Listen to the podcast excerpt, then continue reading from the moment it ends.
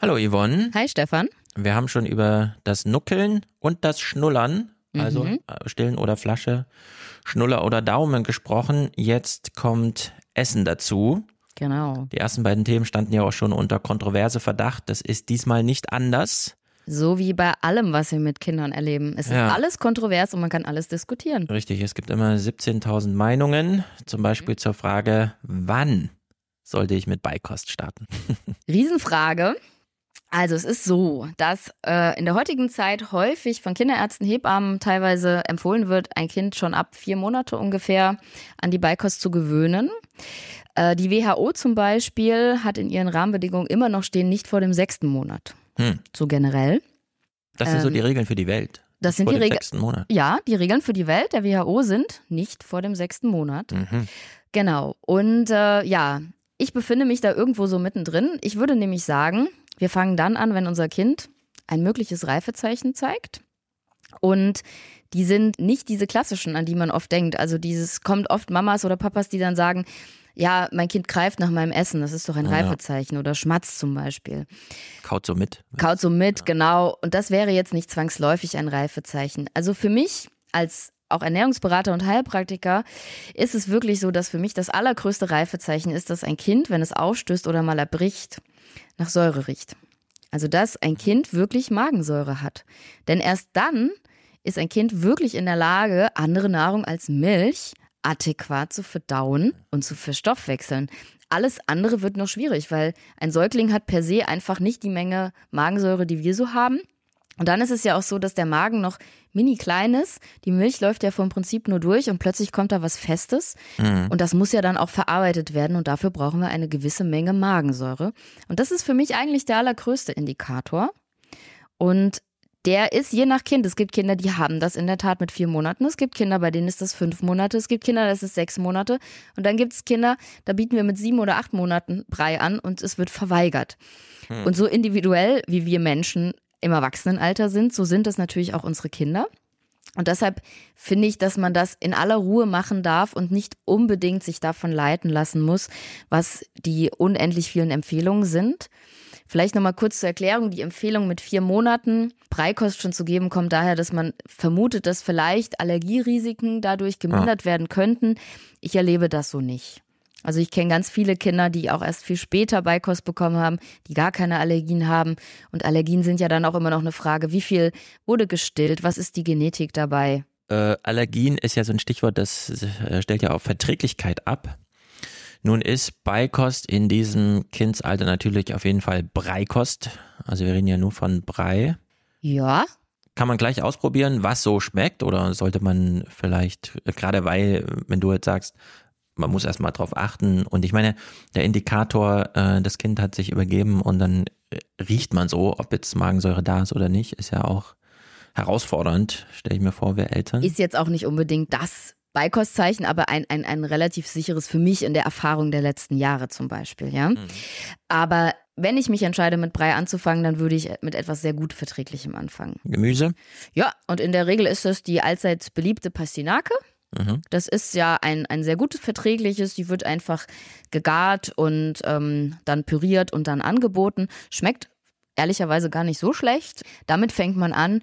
In sehr, sehr vielen Frühgläschen ist Frühkarotte oder Karotte drin. Davon Ja. rate ich ganz persönlich Keine Karotte? ab. Ga- Also ganz zu Beginn nicht, weil ich ganz viele Kinder erlebe, die dann in der ersten Beikostzeit ganz viel Bauchschmerzen entwickeln. Mhm. Das passiert lustigerweise bei Pastinake oder auch bei Zucchini oder Süßkartoffeln nicht.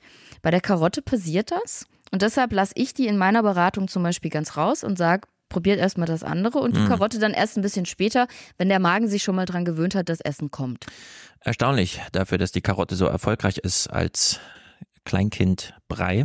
Genau, für später ist das auch okay, aber nicht so ganz am Anfang. Also ich würde immer mit der Pastinake starten. Ich würde dann eine Zucchini nehmen, da natürlich äh, Schale und äh, auch die Kerne raus, alles pürieren.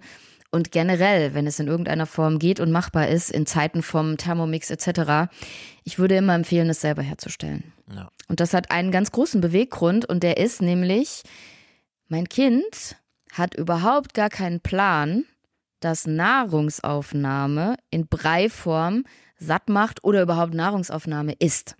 Ja, lass uns darüber mal kurz reden. Also du hast ja eben schon gemeint, Magensäure ist gar nicht von Anfang an da, ist vor allem nicht gebraucht, um die Milch, die Muttermilch zu verdauen. Zumindest nicht in der Menge, ja. die wir brauchen, um dann richtiges Essen zu verdauen, quasi, ja. Wenn ich jetzt nicht darauf warte, dass mein Kind sich übergibt und danach auch nicht so ganz genau erriechen kann, ob jetzt Magensäure ja. im Spiel ist oder nicht, kann ich erstmal mit äh, Brei testen und gucken, was passiert bei dem Kind oder muss man jetzt irgendwelche körperlichen Nein. Entwicklungen abwarten? Nein, man kann ja auch wirklich, wenn das Kind interessiert ist, ein ganz wichtiges Zeichen ist, dass mein Kind aufrecht sitzen kann. Mhm. Aufrecht sitzen kann, bestmöglich alleine aufrecht sitzen und den Oberkörper festhalten, gut festhalten kann. Ja. So, ne, das ist einfach auch ein Zeichen, an dem kann man es dann gut probieren. Und dann kann man natürlich sagen, jetzt probieren wir das einfach mal. Mhm. Und jetzt bieten wir mal so eine, ne, eine nette Passinake an. So, und für das Kind ist ja das dann allergrößte Veränderung, mhm. weil wenn es vor mir sitzt, statt an mir liegt, muss es ja erstmal lernen, dass es jetzt gerade um Nahrungsaufnahme geht. Also ein Säugling oder ein Kleinkind generell hat keine Idee, dass das mit dem Brei jetzt Nahrungsaufnahme ist, sondern ah. im Endeffekt ist es so, dass das jetzt was Neues ist und was Spannendes. Da gibt es jetzt auch so zwei, drei Sachen, die ich ganz wichtig finde. Also du hast jetzt ja eben schon ganz klar gesagt, naja, wenn mein Kind dann vor mir sitzt und nicht mehr an mir. Mhm. Erster großer, ich sage mal Fehler in Anführungszeichen. Wenn wir das erste Mal Beikost anbieten oder generell in den ersten Wochen Beikost anbieten, kommt das Kind nicht in den Stuhl. Das Kind bleibt bei uns sitzen auf dem Schoß, mhm. damit das Kind die Idee hat, ah, okay, das ist ja wie Stillen oder wie Fläschchen, ist Nahrungsaufnahme. Also ist die Position am besten die gleiche und ich setze eben ja. nicht in den Hochstuhl. Zweitens, damit mein Kind überhaupt die Idee hat, da kommt was, ist es ein ganz großes, äh, eine ganz große Unterstützung, wenn ich Nahrung selber zubereite, also wenn ich die Passinake schäle, mein Kind vielleicht die Passinake auch mal in die Hand nimmt, vielleicht auch mal in den Mund steckt ähm, und dann werde ich die kochen, danach püriere ich die und mein Kind erlebt diesen Prozess. Das heißt, mein Kind hat ungefähr eine halbe Stunde miterlebt, wie ich jetzt etwas zubereite. Das packen wir dann in den Teller, dann kommt es auf den Schoß, dann fangen wir an. Mhm. Der große Unterschied dazu ist, mein Kind ist im Maxikose im Stühlchen auf dem Boden. Ich hole das Gläschen, mein Kind hört Klick, ich mache es ein bisschen warm und danach wird gefüttert. Die Zeitspanne sind dann drei bis vier Minuten. Das heißt, mein Kind hat ganz wenig Zeit, überhaupt auf die Idee zu kommen, da passiert jetzt was.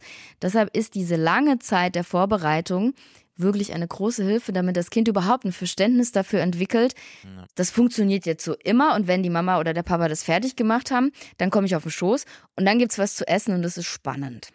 Ist natürlich sehr herausfordernd, ähm, immer direkt frisch zuzubereiten, statt einmal den großen Topf und dann einzufrieren und ja, obwohl man auch sagt, also wenn ich jetzt eine Pastinake nehme und ich habe jetzt wirklich einen Thermomix oder auch irgendwas anderes, da reicht wirklich auch ein Topf und ähm, und ein Pürierstab. Wie lange brauchen wir im Endeffekt? Hm. Wir fangen ja an mit einer Mahlzeit am Tag. Das heißt, ähm, wir haben dann die ersten vier, fünf, sechs Wochen nur mittags mal einen Gemüsebrei, den wir anfangen anzubieten. Das finde ich jetzt ehrlich gesagt keine große Zeitspanne, die man auch gut investieren kann. Das Schöne ist, man weiß dann zumindest auch, man hat ein Biogemüse ja. oder man weiß, wo es herkommt, man hat es selber zubereitet, das Kind hat es miterlebt. Auch der große Topf, also ich würde generell auch bei der Säuglingsernährung oder bei der Beikosternährung am Anfang nicht empfehlen, dass man irgendwas eingefrorenes dann wieder auftaut. Ich würde immer sagen, nimm eine Pastinake, bereite die zu und am nächsten Tag kannst du die noch einmal verwenden. Danach würde man sie sowieso wegschmeißen. Oder der Papa und die Mama essen dann den Rest selber. Man kann das ja auch so gestalten, dass man Gemüse nimmt, das man im eigenen Haushalt sowieso verkochen würde, mittags oder abends, und macht mhm. davon einfach eine Kleinigkeit fürs Kind mit.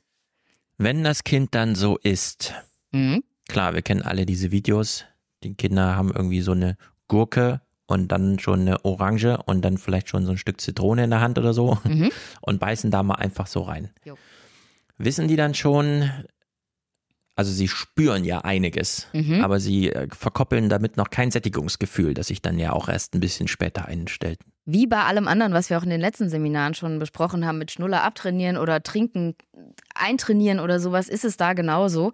Das Kind muss erst mal lernen zu verstehen, das ist jetzt Mahlzeit, das ist Essen, ich werde satt. Und die Regel dabei ist, also wir sind dann an dem Punkt, das Kind ist satt oder hat mhm. verstanden, dass Nahrungsaufnahme läuft, wenn ein Kind zwischen, ich sag mal, 180 und 250 Gramm Brei gegessen hat und zweieinhalb Stunden vorher und zweieinhalb Stunden danach keine Milch mehr braucht. Egal ob mhm. Muttermilch oder Fläschchen. Dann hat ein Kind verstanden, das ist Essen. Und Aber deshalb, warum noch zwei Stunden davor, also danach, verstehe ich? Weil das ist, das Kind ist ja dann satt. Also das hat vorher keinen Bedarf gehabt, dann kriegt es etwas zu essen und ist danach so lange gesättigt, zweieinhalb ja. Stunden. Ja. Das reicht dann. Und das ist quasi die Regel, dass ein Kind dann verstanden hat, jetzt ersetze ich quasi eine mhm. Milchmahlzeit durch eine ah, Essensmahlzeit. Ah, Man muss natürlich in dieser Beikostzeit immer dran denken. Also Muttermilch hat für bei 100 Milliliter ungefähr 66 Kalorien. Wenn ich jetzt anbiete 50 Gramm Pastinake, sind wir bei weitem mhm. nicht bei ja. 66 Kalorien. Das muss ich natürlich immer einbeziehen, dass Gemüsebrei viel weniger Kalorien hat und natürlich, deshalb brauche ich die dementsprechend großen Mengen ja, mhm. um das einfach dann aufzuholen. Und irgendwann wird ja dann auch gemischt. Dann kommt eine Kartoffel dazu, dann habe ich verschiedene Gemüse. Wir machen ja auch in der Regel immer noch ein bisschen Rapsöl mit dazu, damit die Kinder ein gutes Fett ja. dabei haben. Genau. Also im Idealfall sitzt mein Kind auf meinem Schoß, in der war schon beim Kochen mit dabei, anwesend.